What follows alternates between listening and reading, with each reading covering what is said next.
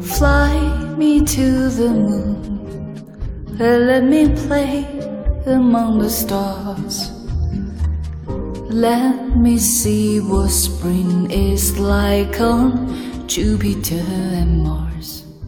一说到这个航空事业，我就会想到一部电视剧。就以前香港不是拍过一部吗？叫《冲上云霄》，那时候太火了哈。对，很火那部剧，而且那个主题曲还很好听。然后当时候那部剧上来，呜，火的不行。然后大家就给飞机师做了一个统一的形象，就是又高又帅，很专业，而且很有内涵，很有修养，是这样吗？这这是个美好的误会。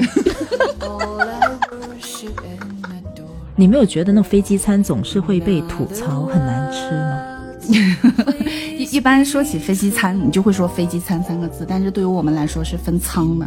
一般我们讲的就是经济舱，经济舱的飞机餐好不好吃另说啊。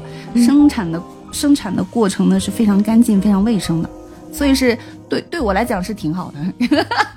明白。口味的话，口味的话不能强求，是不是？卫生质量是有是有保证的，非常的非常的。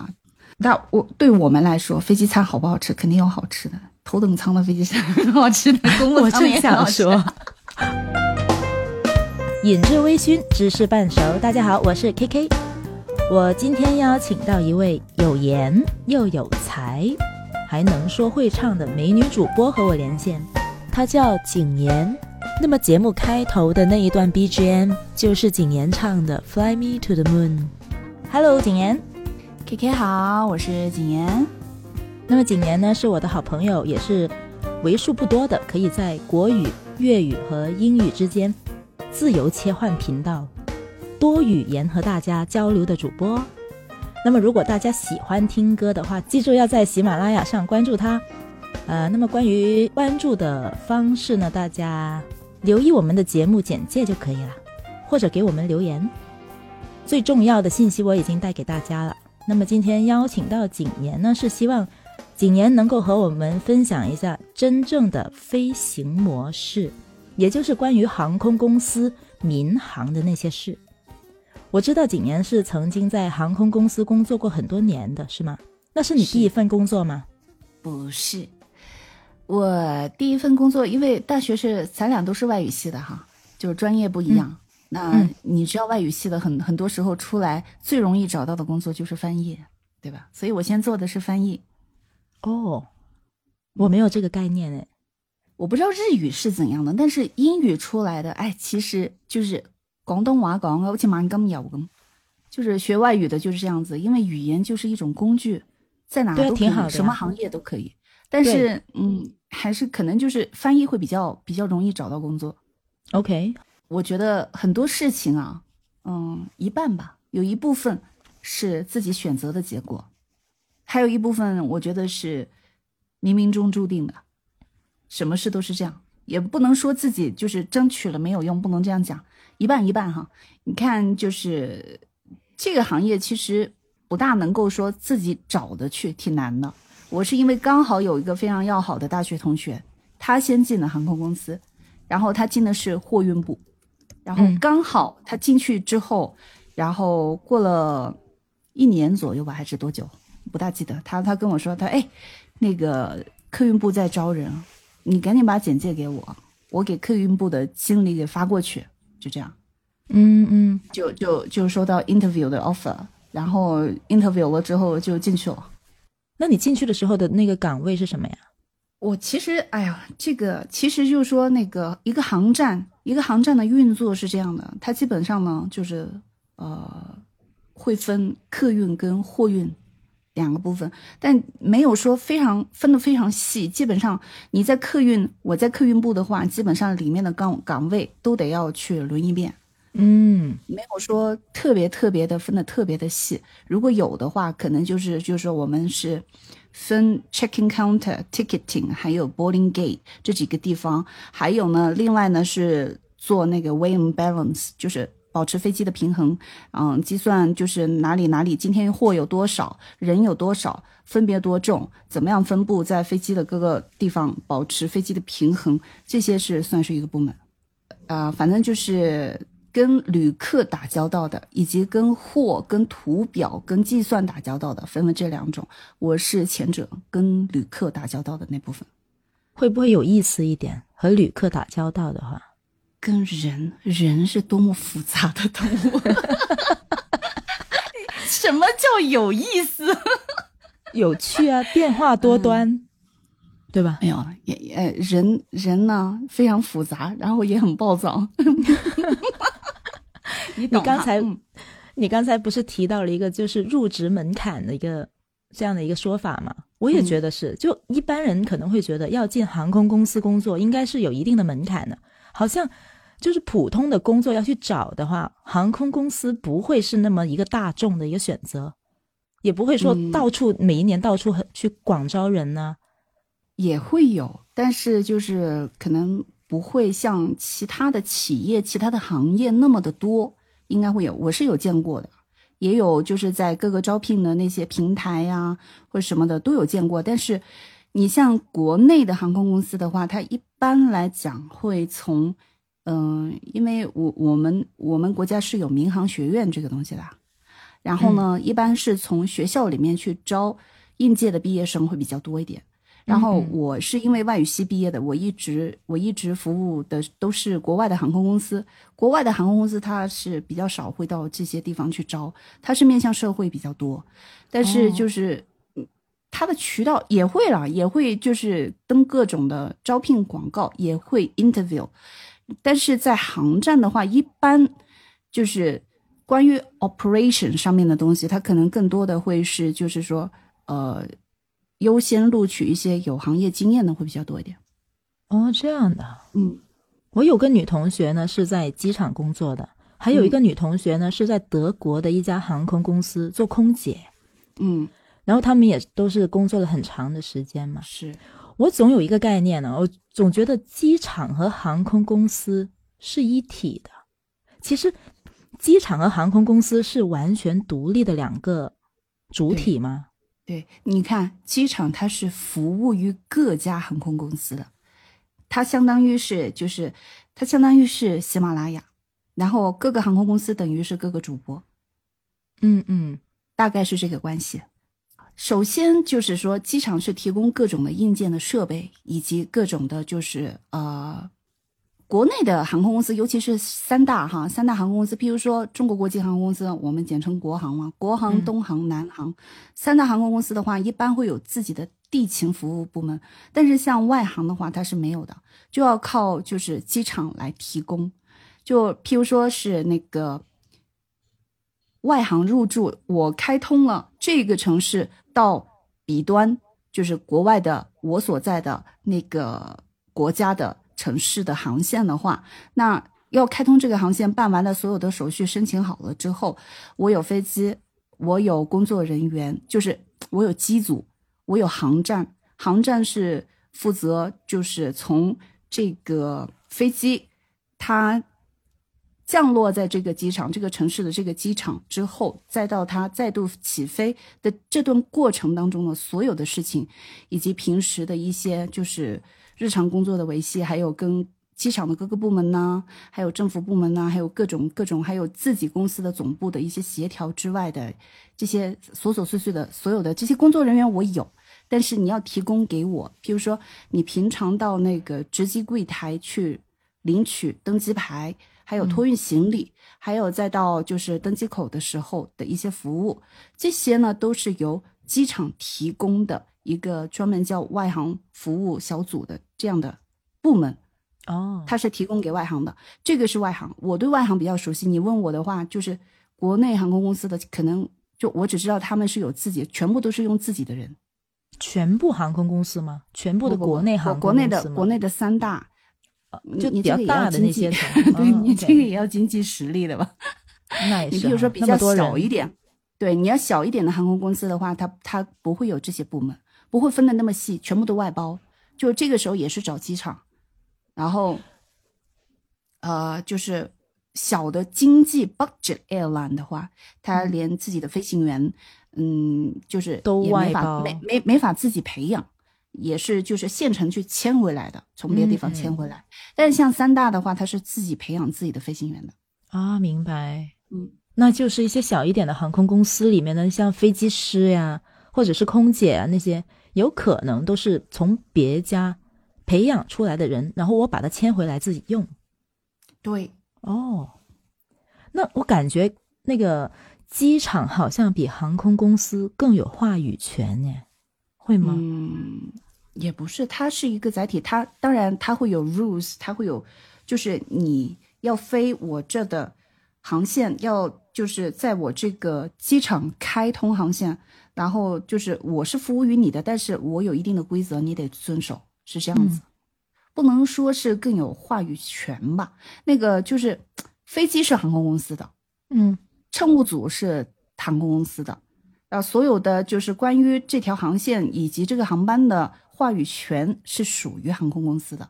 但是呢，就是说那个机场有机场自己的规定，譬如说这些东西就是怎么运作，这这些很复杂，都都得是就是当时都是会在开航线的时候，开通这个航站的时候是一并谈下来，在合同的细节里面都会写的很清楚。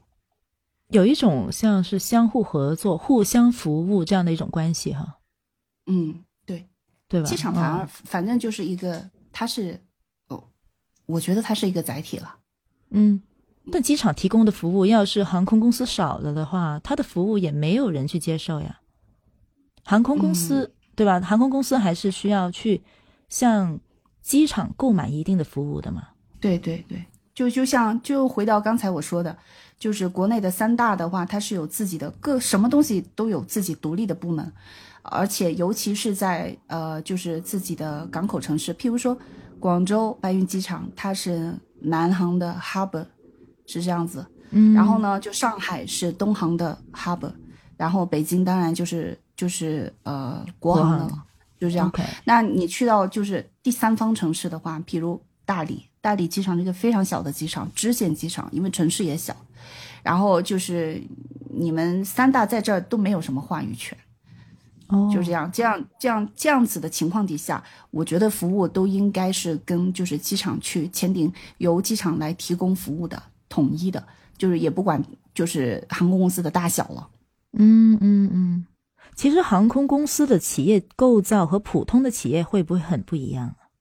我觉得就行业不一样，都不一样吧。这个对于航空公司来讲，基本上它是分 town office 跟 front line 两种，就是市区办公室，还有就是前线，就分这两种。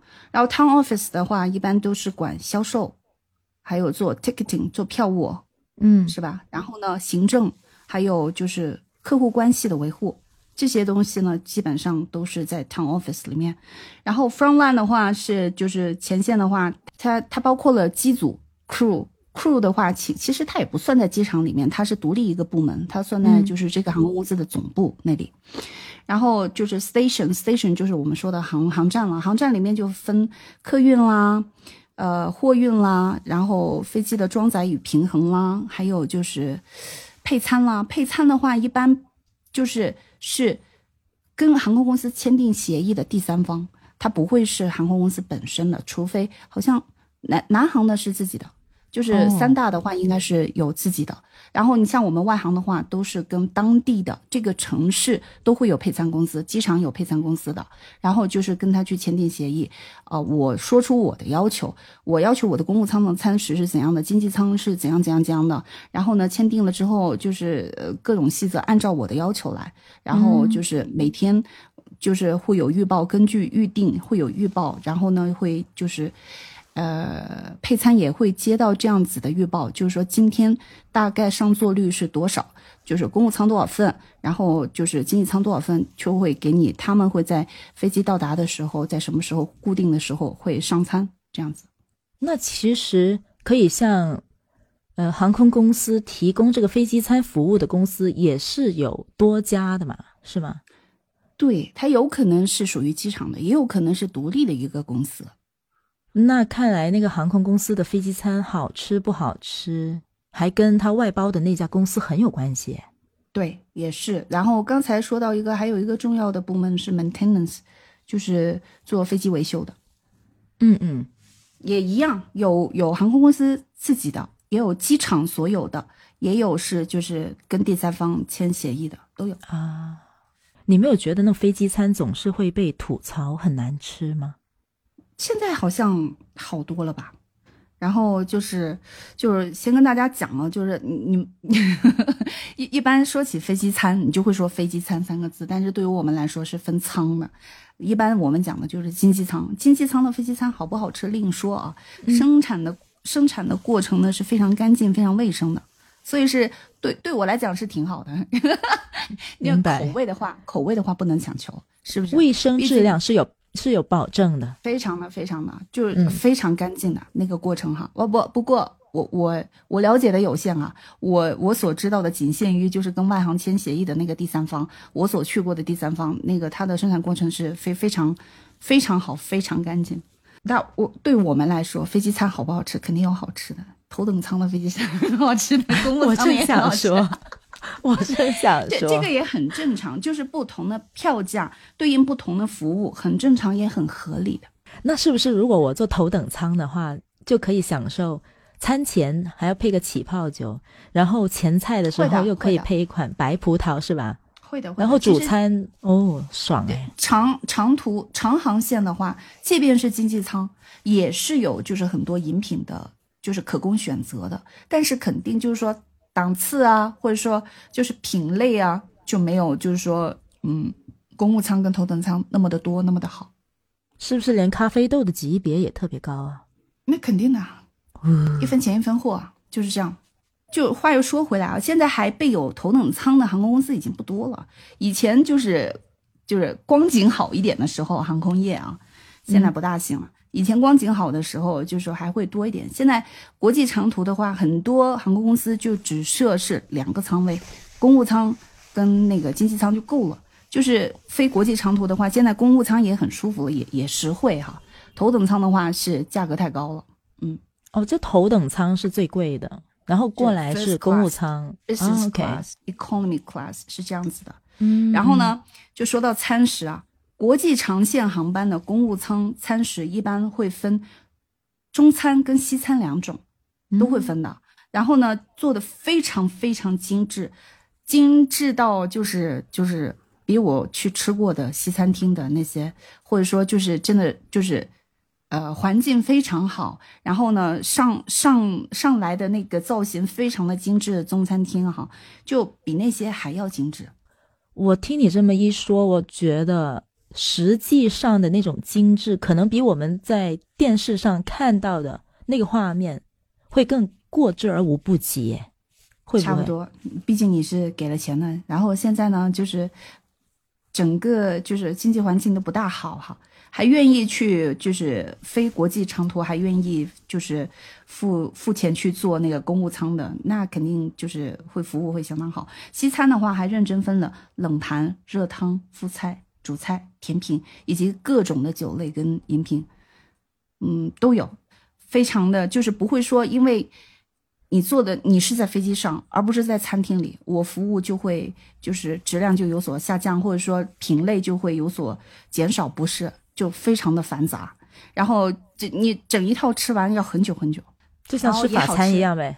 啊，对。然后就是我记得以前哈，嗯某一段时间俏江南还是曾经一段时期的那个我服务过的一个航空公司的公务舱中餐的餐单合作商。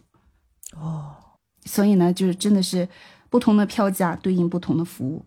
那商务那公务舱和头等舱的饮食还会有区别吗？那肯定会的。如果是说这个航班是还呃仍然是设有就是头等舱这个仓位的话，那是尤其啊，我跟你讲，就是奢华的呢，还不是欧美的航线，是哪哪个地区的最奢华？你想想，迪拜最中东就不嗯止迪拜啊、中东地区的，然后你像卡塔尔啊，嗯，阿联酋联合航空公司啊，然后都都是非常的，呃，他们的那个头等舱以前还会有一道菜叫龙虾汤，非常非常的奢华，对得起那个票价啊，尊贵无比。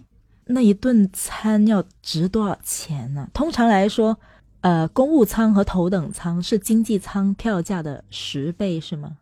值不止？看看，他就它，即便是说就是分了仓，也不是说就固定一个价格的。你像经济舱一样，你买到的，你同样是说，譬如说是广州飞上海，嗯，有有些人可能在淡季的话几百块钱买到了，有些呢可能在旺季的时候都已经没票了，只能买全价的经济舱的票，也要大几千。就是这个意思，所以说你看季度，还有呢，就是你看什么时候，还有就是看那个票票价为什么会不一样。同样，我我们两个都坐在经济舱，为什么你们票便宜，我的票贵？贵的你简单这样理解，就是说贵的票条件限制就很少，便宜的票就是你想好了，你就是。那个时候走的，你是你是怎么都不会变的，那你就买那种票无所谓。你要是说我不确定哈，我可能我我这个项目谈不下来，我我还要再改一改，那方便我改，我可以买贵一点的票，这个随意改，嗯，就会限制会少。那如果说你就是你事情还没有确定下来，你也就是买了便宜的票的话，那改来改去，那可能就是那个改的费用啊，改签的费用，嗯，全部加起来的话也会。及得上就是你买一个贵一点的经济舱的票了，明白？票价越贵的话，它的限制就越少，这样子啊。然后你要真的是要退票的时候，你也能退到更多的钱。Make sense, make sense。嗯，然后就是公务舱的服务肯定也是不一样的。然后公务舱、头等舱的服务，从公务舱开始就已经是会，就是航空公司有这样的要求。你在跟他们在做培训的时候会有这样要求，就是称呼。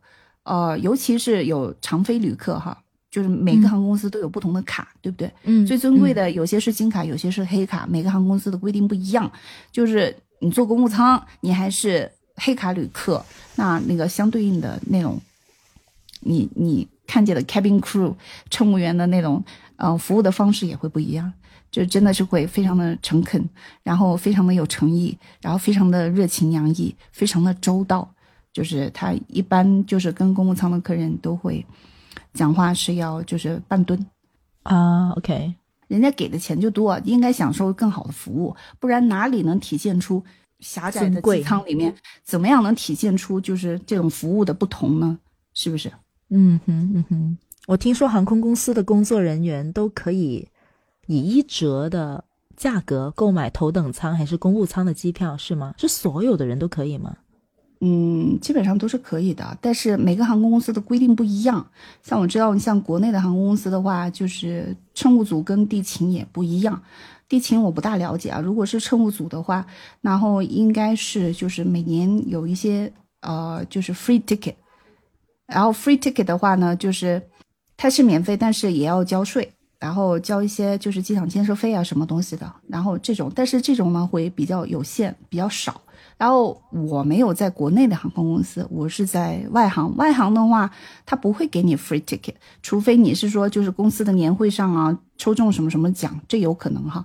那你要自己自己以那个自己的那个工号，然后去公司开票，然后就享受公司的这种福利的话，一般是以前是一折，现在不知道变成什么情况了。我那个时候是是一折，就是无论你买什么仓位的票都是一折，但是它的条件是 stand by，不是 confirm 的，所以就是说所有的买票的旅客的优先权都大于你，嗯嗯，全部人该坐飞机的人都上飞机坐好了，还有位子剩才到你，嗯嗯。如果都满了的话，那就是可以跟那个乘务组，就是国内的航空公司我不知道，但是外航是有这样的规定的，可可以问机长，机长有权决定。机长如果说，哎，那交给乘务长决定，呃，要不要接受你做 jump seat？我我们我们叫 jump jump 就是跳那个 jump seat。哦。Jump seat 就就是乘务员的加位，然后他们一般一般就是没有全员上的话，那还会有多出一个或者两个位子的话，那你又很着急，你要回去干嘛？干嘛干干嘛干嘛？有就像有一次我被困在法兰克福，暴雪嘛，回不来广州，然后就是最后是坐 Jump seat 先回先回到上海，然后再辗转回广州这样子的啊。OK，我我就听我那个在德国航空公司做的那个同学啊，他说。他是飞国际航线的长途嘛，从欧洲飞到北京，嗯，他永远都是飞这条线比较多。他说这种长途的飞行会比国内的短途飞行要舒服的多。嗯，你飞短途的话，就是用那种支线小飞机，小飞机颠簸很厉害的。嗯你大飞机会很稳，然后甚至说就是，当然也看飞行员的技术，但但是更多的你小飞机的话，我觉得你在就是有有点风你就吃不消了，就就那种摆的很厉害，你就再怎么技术好的话也是有限的。那你大飞机的话自自重也重啊，然后就是你不会有太明显的感觉，除非那个气流非常的大。对啊，而且他说飞国际航线的话，我飞一次就可以休息两天还啊是三是天，然后再飞嘛。对对但国内航线就不是这样的。对这个程度来说，就是这个方面来说，确实是这样的。我知道他们是这样。然后呢，就是老外啊，不大像我们，就是我们，尤其是我们这边的年轻人，经常辞职哈、就是、嗯就是呃，干的不开心了就换。老外不是的，就一份工作做几十年。带我入行的师傅是那个嘛，他就是行，就是我本公司里面的总部的老外嘛。嗯，然后我师傅，我师傅手把手的教我，就是他工作的年限就是从从十几岁，十七八岁左右吧，一直在这个航空公司里面一直干到退休。我发现国外的航空公司的乘务员嗯那个年龄普遍啊都比较大的。对对对对，你你问到点子上，就是因为我之前我才跟一个朋友，就就在几天之前嘛，才说过这个问题。我说就是只有好像只有吧，也也不是，就就咱们亚洲很喜欢这样只有对，亚洲都嗯喜欢这样。你像新加坡航空公司的空姐是出了名出了名的很漂亮，然后身材的曲线非常的好的。然后因为他们穿的那个传统的新加坡的那种民族服饰的那那种就是作为制服嘛，然后把那个曲线包裹的非常的漂亮，所以不止中国，呃，亚洲特别喜欢这样，是用年轻又漂亮的女孩子做乘务员，然后可能就是在服务上能够给人给乘客带来那种美好的享受吧。嗯，估计是这样哈。但是国外外行是怎么想的？像你说的，大妈大婶是居多的，他们很多不要，他们不要年轻的女孩子，为什么？他们觉得做了妈妈有生活经历，然后就是经历过很多事情的女性，可以切切实实的在发生危急情况的时候帮助到乘客，安抚好嗯乘客。那你遇到十几二十的光漂亮只会滋哇滋哇那种叫哈，那那人家觉得那是不行啊、就是每个国家考量的那个角度不一样。很实在呀。我觉得这个想法确实，是的，就是说，就是因为我们在参加就是培训的时候，呃，虽然我们是地勤，但是也要经常飞去总部，然后或者说各个地方去开会啊，去做培训啊，什么时候就是还有就是那种呃发生 accident 的时候应该怎么样去就是面对乘客，还专门有这种培训，你知道吗？就请心理学的博士来给我们上课，这种呃告诉我们就是。这些家属当时会是怎样的一种心态？你应该怎样去面对他们？这些都有讲。然后就是那个时候，我记得就是提起过，为什么就是他说 Asian cabin crew 都会是 young and pretty 的，但为什么就是 European 的不是这样？我之前还没有想过这个理由哎，你今天一说的话，我才知道。之前的话是因为大家觉得西方人少，所以他们没有那么多年轻的人去做不是的这方这是特意挑选的，特意挑选的。哦在发生事情的时候，能够真实的、切实的、有效的帮助到乘客。原来如此。嗯啊，我在想啊，你说东方那么喜欢采用年就年轻的人去做乘务员呢、嗯，那这些人会老的嘛？那就是不断的要更新换代喽？还是说这些人本身他的流动率会很高？不不不不然的话，你每年要刷下多少人来？也不刷呀，也也首先会有自然的流失，就是这个行业很苦的。然后其实就是空勤也非常的辛苦，尤其呃是在今天啊，今天的嗯空勤，我觉得是就是这个行业的空勤比过去的空勤辛苦了很多。嗯，然后就是还有一个呢，就是说，嗯，他们是资历大了，积累了下来之后就往上走啊，做乘务长，乘务长我们叫 purser，然后就是就是他们先从经济舱开始服务起，然后呢，慢慢的资历够了之后呢，就可以服务公务舱、头等舱这种。然后呢，就是呃，再然后呢，就去参加考核做那个 purser，就是乘务长。他也需要上面的人走了，你才可以上去啊。但航线还是不不停的去开的吧？只会说就是就是一个成熟的大型的航空公司的话，只会是越越开越多的航线，它只会缺口越来越大吧？哎，那在一个航空公司里面，是不是需要最多的人员会是那个乘务员那一块呢？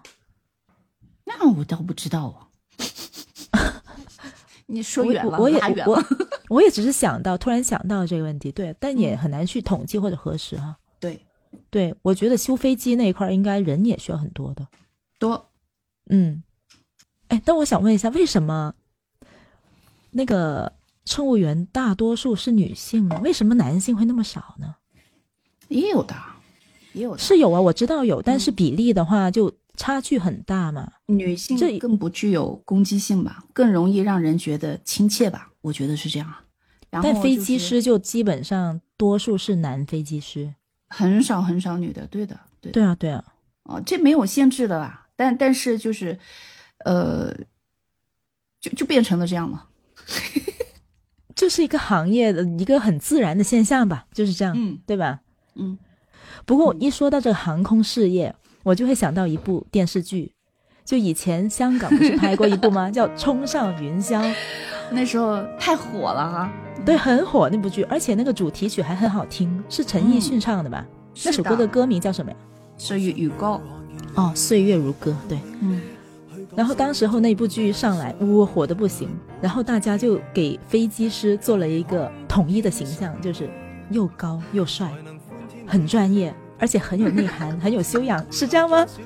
这这是个美好的误会。就是啊，民航这个，民航这个行业呢，自带光环。不，你想起来，就是当你想起冲上云霄飞行员，在你在你的脑子里面出现的是这种形象，但是我不是，我想起的是吴镇宇那个 吴镇宇那个谢元的形象，你知道吗？那双手插在插在那个兜里是吧？Sam 哥，嗯啊，个扮晒嘢嗰个人，尤其是空勤。嗯，自带光环是真的，这个是真的，但形象也不一定都那么优秀，对不对？嗯，肯定不是啦。还是说他还是会有个比例呢？就是大多数的，你你像飞行员哪里会挑说，就是说要长得帅、长得高，没有的。我有一位朋友，他的姐夫也是飞机师，嗯，但是我看他的形象就很普通，就完全没有办法联想到他是一个飞机师。飞机师也是人。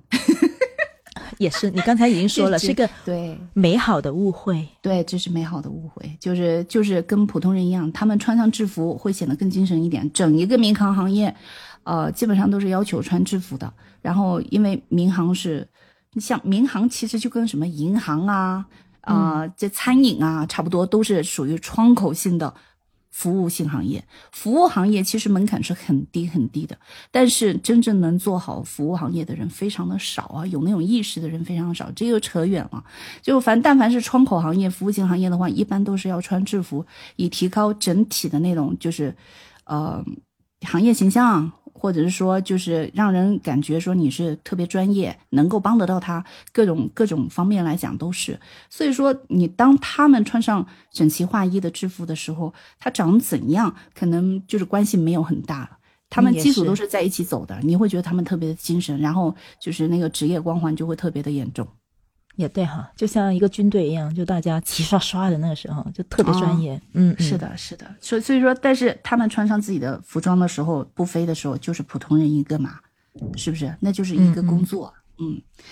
然后你说他高薪酬啊、高标准呐，什么样都好，人家也是，就是说压力也大，然后呢，就是也危险、高危、高压，嗯，是不是？对。而且呢，现在就是现役的。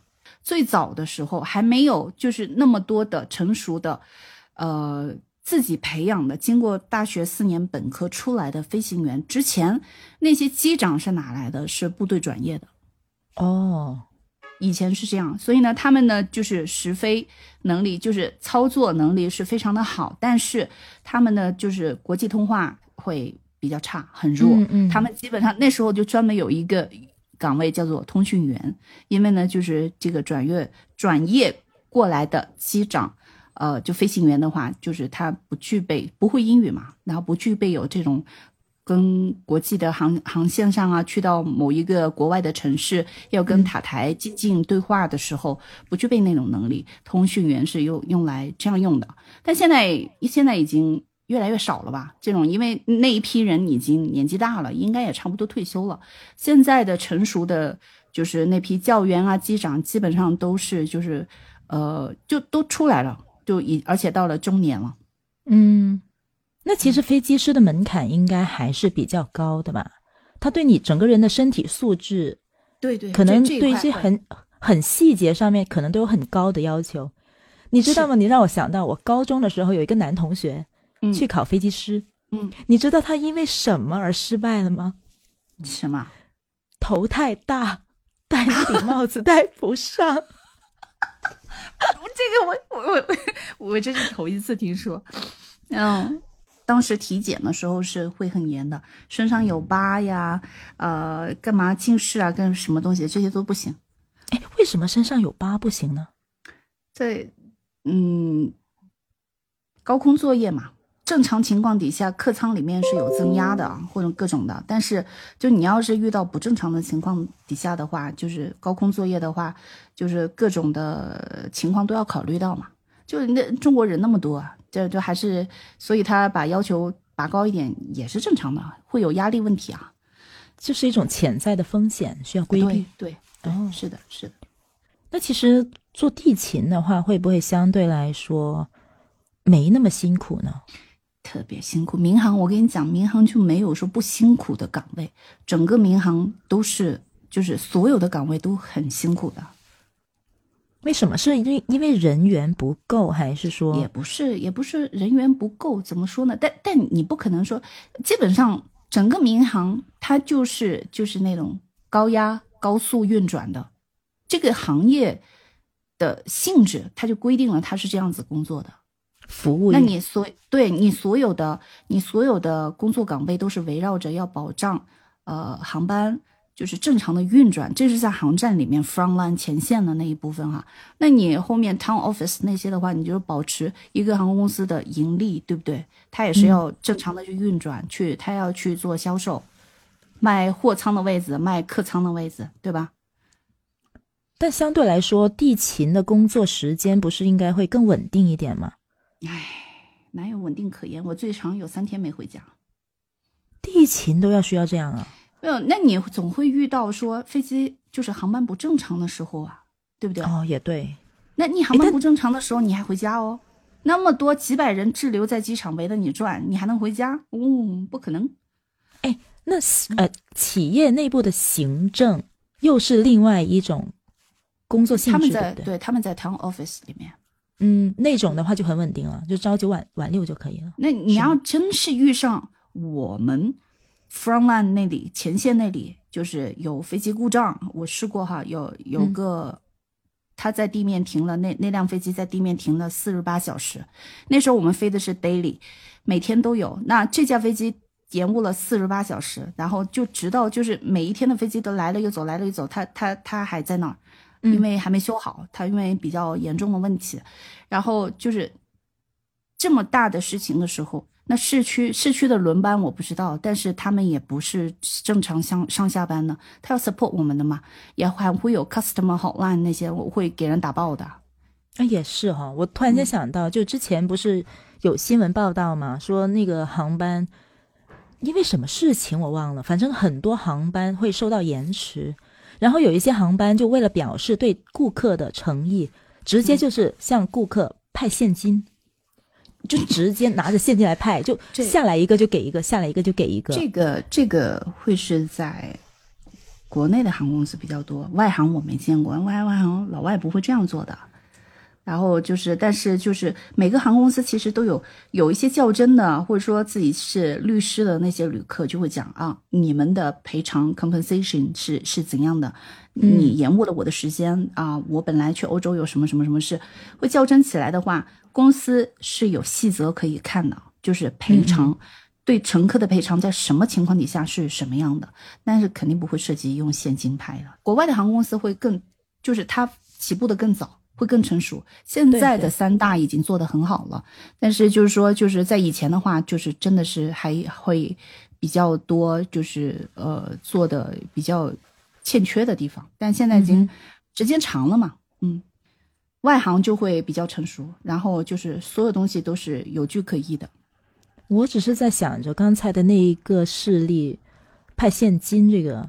那我要做出纳的话，是不是也意味着后勤的那个出纳或者会计需要突然间加班去审批这样一件案子？嗯，有可能哈，不一定。我在外行的话，我们的话，我们航站里面的财务也都是就是同事兼任的，没没有就是当时哈当对对对兼兼任一部分的财务，然后呢就是会跟 town office 里面的真。真正的财务去 report，但是就是说用不上吧。然后航站里面突发事情比较多，很多时候基本上都是会。现在不知道哈，那个时候就基本上就是站长呢，基本上就是会说，先解决了眼下的麻烦再说哈。就什么事情都是有不不要说那么的死板。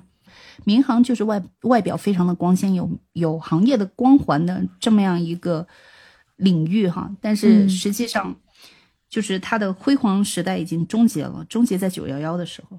自那以后，民航就光景就再没那么好了，而且是就是口罩三年下来，民航也很艰难的，往后退了很多年。然后工作很辛苦，薪酬不理想，然后付出跟收获不成正比啦。尤其是前线工作更加是这样子。然后嗯，就前线工作里面又以值机柜台啊。会是承受我们说的值机柜台，就是你拿那个 boarding pass 的，嗯，地方，拿登机牌的地方哈，你在那个那那个地方会承受最大的压力，因为你是正面面对各种旅客的，尤其是在航班不正常的情况底下。所以我们要要其他部门也都是，就负责不同工作都是，我们是没有什么时间好好吃饭的。我到现在都还还有这个坏习惯，就是我吃饭特别快，五分钟就吃完，就是改不了。在民航那么多年，就就这样子，然后跟当兵没什么区别，五分钟高压高速运转，你你没有时间，哪有时间？像就是那个，像那个白领一样啊，中午放工啊，然后去吃一个悠悠闲闲的吃个午餐哈，你好歹说有一个小时，至少吧，一个小时的时间，是不是？对对，我们哪有没没有没有专门的什么吃饭时间呢？那突发情况非常的多。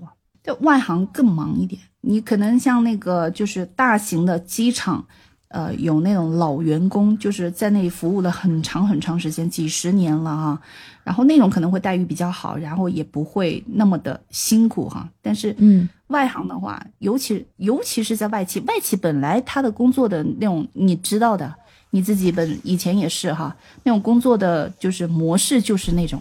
外航嘛，基本上都是把航线搭在了你这个航站里，你这个城市里，就是它的 hub 不在这里的，然后是在国外的哪个城市里面，所以所以一切都是要就是人员得是最简，每个人身上的工作是最多。嗯哼，我看了，就是那些航空公司，有一些可能经常飞的旅客会很在意飞的时候选择哪一间航空公司。但对于普通的大众消费者来说，可能仅仅是想着我那条航线上选择一个价格最优惠的票价，然后就直接选择那个航班了，好像是这样的。对对对，还有长飞旅客，长飞旅客不一样啊，就像积分一样啊，是不是？我积分多了的话，我飞多了，我我老飞。那那我就你这服务也还可以，我就不换来换去了。我在你这飞飞一趟就积多少里程，然后呢，你还给我升舱啊，还给我就是各种免票啊，送每年赠送我一张票啊，什么什么之类的，这这种很多的嘛。那这种对于长飞旅客来说是忠于，呃一家航空公司，老在这里飞，飞来飞去都是你，那那会更划算一点。你对于那个普罗大众来说就无所谓。那航空公司之间的竞争也会很大吗？那肯定大呀，就就是非常大。九幺幺之后，世界知名航空公司的排名变化非常大的。以前的老大就是可能就是都都不见都不见影儿了，可能就是还能听得见名字，就仅此而已。各行各业的那个同行之间的竞争也本来就是就很大的呀，就是包括就是呃民航这个行业，这个肯定是的。然后航空公司的那种支出。花销也是相当相当高的。我记得我以前的上司有过一句话，他说：“谁想要做百万富翁，想的话就开个航空公司，不论你投多多少多少千亿、多少百亿进去，最后就剩下一百万，扎的我整，不是扎我整，真真的，尤其那个口罩三年，就民航倒退，倒退的挺厉害的，受到非常大的影响。嗯，就跟其他行业是一样的。是的，是的。所以就是说，就就来投来投航空公司，你开航空公司，不管你是不是王思聪了，是不管你是谁，你最后就只剩下一百万。那那看来确实，以你所说的，你最后离开航空公司的话，也是会出于这个考虑吗？就是太辛苦了，会不会？也不是啊，我我曾经以为我会一辈子都在民航，身体原因了。不过每个当下都是最好的安排，是不是？我不来做直播的话，也不会认识你啊。也对，是的，是不是啊？我也曾经想过，我要在四大干一辈子。真真的，人生的轨迹，你就在某一个你不会想到的一个转折点，然后就一切都变了。但是相信一切都是最好的安排。人生有很多个阶段啊，我觉得每个阶段都很好。活在当下。我们说。你说了那么多比较沉重的例子，有没有一些比较好玩一点的？就 就在这个行业里面可以看到一些特别奇葩的、好笑的事情。讲讲讲一个不好笑的，讲一个好笑的啊！哦，就就是就就就要借这个机会啊！我真的觉得，就是很很多人，真的，你你不能说你花了钱你就是老子。我做服务行业的，然后我我的我的工作是服务你。那我就是孙子，人人不能不能这样，也不是这样做人的，对不对？我就想要讲这个道理。其实，在哪里都有这种人，在民航尤其严重。现在不知道，但以前真的是挺多。因因为就是，你看啊，譬如说，有一年全国是大范围的极端天气，然后航班呢是大范围的延误取消啊，很多很多旅客滞留机场，这不是很常见的场景哈。嗯，然后。哎，你们知不知道那个值机柜台那些工作人员啊，一般都是民航学院刚毕业的半大的孩子，就是我我就是那种经历比较少一点的，对，人家也就是孩子，人家谁谁在家里还不是个宝了，对不对？然后他们呢，就是。那那滞留了嘛？那你柜台就不需要那么多人了，然后他们就会被安排去给旅客发盒饭呐什么的。嗯有一些机场呢，就是会就是服务比较周到一点，去安抚一下乘客的焦虑，对不对？嗯。那到一般这种情况底下，就是他们自己还没吃饭呢，先给旅客发盒饭。民航的吃饭都是一波波轮着来的，然后呢，就是但有些乘客真的就是把火全部撒在这些孩子的身上啊。嗯嗯。就是。就我我见过不止不止不止几次，好多次，真的就把整个盒饭打开砸在他们的脸上，哇，嘴里面就叫嚣的啊，就吃个屁，老子要飞，是这种啊，嗯嗯嗯，能想象的出来那个画面。对你想想，就你不能说你你你花了钱你就是老子，是不是？别人好好的给你提供服务，这也是他的工作，是不是？对，他也是为了生活，但你你也不是他个人的错呀，对。对吧？嗯，人就就是不能这样做人，但是这种人很多的，就是就是好没用啊！我觉得这种人心里面有火，就撒在别人的身上，是不是？是这种人应该还是不少的，就看你能不能有就好运气遇不上这样的人。然后就是在柜台拍拍桌子的也很多，就是就你因为什么什么原因，呃，你今天不能够走，尤其是国际航班，还涉及到签证的问题，对不对？还有很多很多很多的，那那你今天不能走，不能走，很多人就拍桌子了，不行，我就得走，你信不信我老子打你？就这种哈，就开始拍桌子，这种叫嚣，真的太多了。这种，但航空公司会不会对员工有规定？就即使遇到这种情况的话，还要要求？那个工作人员不能逾越哪一条界限？就是你对那个乘客，还是要保持怎样的仪态或者是态度这样呢？那倒没有，就这个常识了嘛，就这个就就是说，你你肯定就是说，没有没有没有，航空公司的那那些就是细则里面不不会不会写到这样。嗯，但是就是会会有很多很热血的那些小孩儿哈，我就见过，就就真的啊，这真的就忍无可忍了，你知道吗？嗯嗯嗯，不会打起来吧我见过一个小孩儿，不不打，但是真的是就脸都涨红了。就是我在这儿，这也是我的工作，我好好跟你讲话，而且有礼貌的告诉你，你为什么就是就今天为什么不能走，请你先去办好什么什么东西再来，是不是？嗯，这这这是我的问题吗？不是啊，那你干嘛对着我发火啊？是不是？拍我桌子，还说要弄死我，干嘛干嘛的？然然后就就那小孩儿，那小孩儿把把那个工作证，我们就是一般工机场工作的都是脖子上挂的一个工作工作证的嘛，那个东西取下来，一把拍在那个桌子上，一把冲出去，给我来呀，老子不干了。然后，然后那人怂啊，一溜烟马上跑了，对吧？之前叫嚣的厉害的那个，一看那个男孩子，男孩子也长得高大哈，从那柜台里一把就翻出来，来呀，就工作证先拍在桌上了啊，袖子都撸起来了，然后那人就跑了。好，这个男孩子就，嗯，然后咳嗽一下哈，然后把那个牌子带上去，重重新坐坐下，下一位。我觉得，如果真的遇到这种事情，您要是真的航空公司或者那些，呃，机场里面的呃那个服务员，真的就大家一起就是反对啊，或者是起来抗议的话，那那最终其实还是乘客。是 对你，但不管怎么样，你都是就是在哪儿都是哪个行业都是你你能不动手就需要互相但真真的真的就是你说有些旅客的话，真的是，哎，就很让人气愤哈。就是是做人还是要怎么样呢？就是对，所以个人的修养还是很重要的。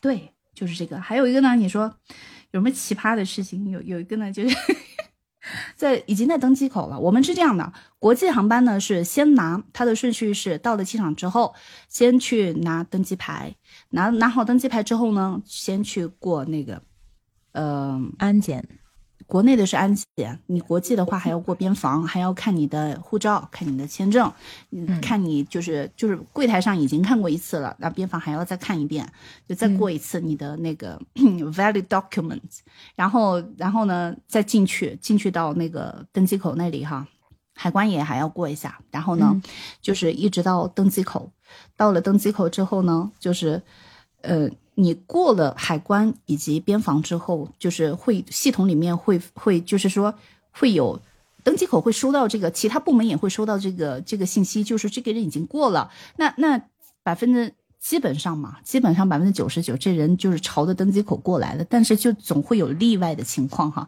就其他部门收到这个讯息是干什么用的呢？就是证明这个人拿好了登机牌之后，他已经朝这边过来了，那我可以把他的行李装起来了。国际航班是比较早装行李的，不像就是国内的会这么晚。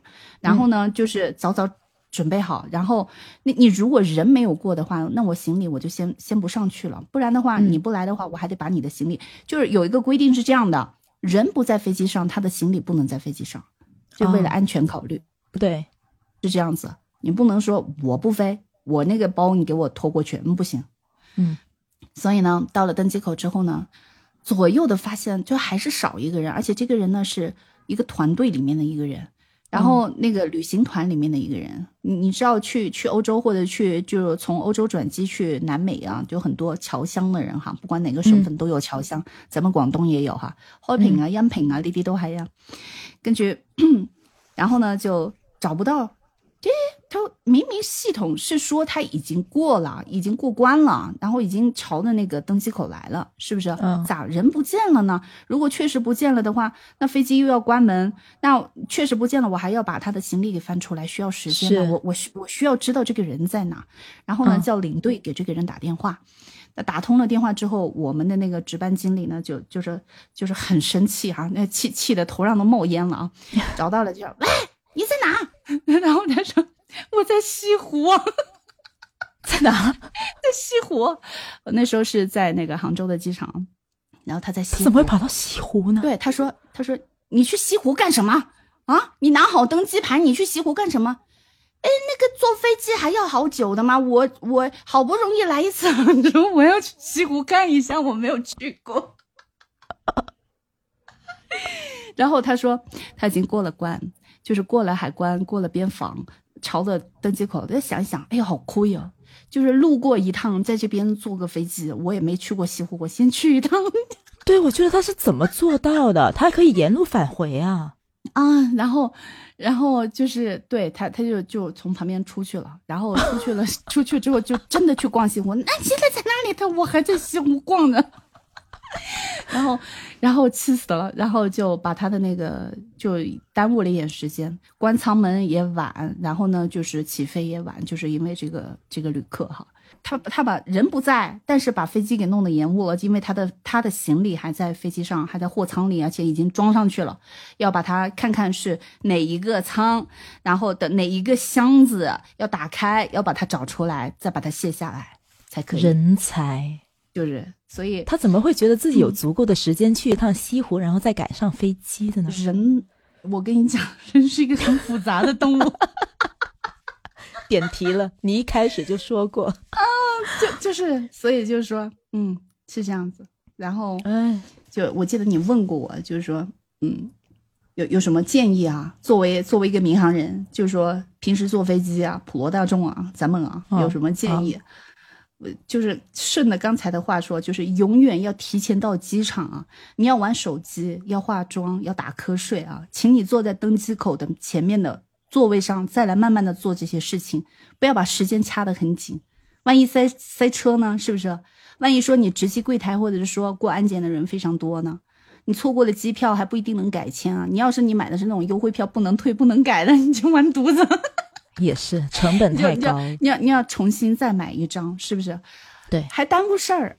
如果是你在最后一分钟，我见过很多这种的，最后一分钟柜台马上要关闭的时候，他哎我来了我来了我来了，然后时间就掐那么紧，拿到登机牌了还要狂奔去登机口，还要时间，还要让全体乘客等你，还要客舱要等你来才能关舱门，地勤还要一遍一遍的广播找你，耽误自己跟别人的事情咱们少做。我不论做什么。就即便是坐高铁、坐动车，我都是提前很多很多坐在那里。你有什么事儿，你就算是困，想要玩手机，我都要对着那个口口坐好，我才来开始玩，才来开始做别的事情。就是这样子，不会浪费别人时间，而且确保不会耽误自己的事儿，这不是最效率的事情吗？那肯定啊，每个人都这样的话，天下太平。其实，呃，去乘搭国际航线是不是应该？要到达的时间比国内航线还要更早一些，嗯，嗯对吧？它的程序会更多嘛？是的，有规定的。然后那个你买票的时候就会有有有那个写明白。然后你像现在国内的话，一般是提前四十分钟。如果是远机位的话，它是那种就是要坐摆渡车，要坐一个巴士才能到达那个远机位的那种的话，它登机时间要更久一点，就是要提前更多一点。要预留更久一点，然后呢，就是国际的话是柜台收的时间会更早，然后呢，呃，从那个他登记的时间需要就是比国内的要早，好像说要提前三是三个小时吗？就那不是人到达提前三个小时，对对对，他是这样建议，这个是建议，但是就是说他会有个 deadline，呃，什么时候登记完毕，什么时候柜台关闭，这些都会告诉你。嗯嗯嗯，明白。嗯，反正比国内的要多很多时间，就是那个你要你要你要准备的时间要多更多。是的，就所以说，那当然去西湖那个是个很极端的例子啊，但是就是 但但是就是掐的点呢，觉得就是没有关系的这种人也很多哈。我觉得就是耽误事儿，就是你你已经决定要做这个事情了，你为什么不能提前准备好？我是喜欢很早就把很就所有要做的事情都早早准备好的人。所以很多人说国内的航线的误机率会特别高，比国际航线高多了。我也不知道是不是因为这个原因。不不不不不是不，但这倒不是。就就是起飞不准点是受到很多很多的影响，有些你想都想不到。譬如说华东那一带的话，就是是，人家是军用机场跟民用民用机场都挤在那一块，然后什么时候有演习你也不知道。然后就是就是这个是他们之间会协商，但基本上都是要让那个军用的先来。是是这样子，就譬如说有有些原因你是想得到，有些原因你是压根就想不到，还有很有可能呢，是因为哎，你说我现在我现在起飞这个机场这个城市它万里无云哈，你看就天气特别的好，为什么不能起飞？但但实际上真正的情况就是航路上航路上有极端天气，它要等这段天气就是在航路上显示雷达上显示预报上显显示它已经就是慢慢的在好转了，我这边才能起飞。OK，真的不要贪图方便啊！很多人喜欢觉得自己可聪明了，带那种又大又重的行李箱上飞机客舱啊，就觉得这样子能够省。我想了一下，这个能省什么东西？能省下的可能时间吗？对，下飞机大家还在等行李的时候，哎，我已经可以出去了，可能是觉得这样自己贼贼聪明哈。嗯，但不是的，飞机遇到气流的时候啊。大行李箱放在你头顶的行李舱，你自己不害怕的吗？我真的是想不明白，这就非常非常不安全的事情。掉下掉下来的时候，不就砸中砸中你了？是不是？除非说没有位子，大家都喜欢把自己的行李放在自己的正正头顶上方了，是不是？嗯，那个行李舱在遇到就是，呃，气流非常厉害的时候，是颠簸的很厉害。那那那个那个呃装行李的那那个那个舱的那个盖子全部都飞起来了。哇，我不知道你们遇见过怎样怎样的乱流哈，我是遇遇遇见过，真的是感觉像像看电影一样呗，非常不好的那种，就怎样都都遇见过。嗯，就是国内的也遇见过，国内的云南云南很多乱流，就是那种就是你看着没有风。也没有，就是也也天气也非常好，一点点云都没有，那种那种，可能就是某一个平层里面没有空气，你知道吗？就直直的就飞着往下掉，飞着往下掉，那然后提起来又往下掉的那种哈，就一这种也有。然后呢，真的是遇上就是乱流的时候，就是颠簸的很厉害，就像火柴盒子里面使劲的摇的那种，也也很多。所以真的真的不要带，就是因为为什么说说起那个，就是就有一次我自己。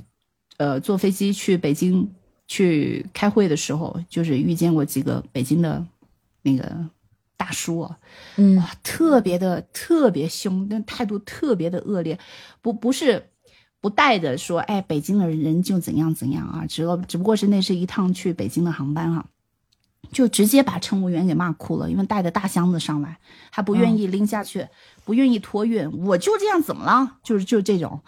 就就就特别的凶神恶煞的，觉得自己特别了不起的，说他一句吧，哎，你你你吃的盐还没有，你吃的饭还没有我吃的盐多啊？怎么样怎么样？你谁啊你？就是这种，然后但真的，就就这种人就是以为自己很聪明，但是其实真是非常非常的不安全。你说，但是能上飞机的那个行李不是有规格限定的吗？超过什么 size 是不能上。但是还是很多人违反规定的，在哪藏了一个不让托运的时候，就是啊，别人看不见啊，我就我就拎了上去，我身上已经没有行李了，怎么样怎么样？但其实呢，在转角那里藏一个，现在不知道，现在应该卡的死了一点，也就是就是不不不会让你带的过去，都各个地方都会设卡，但是。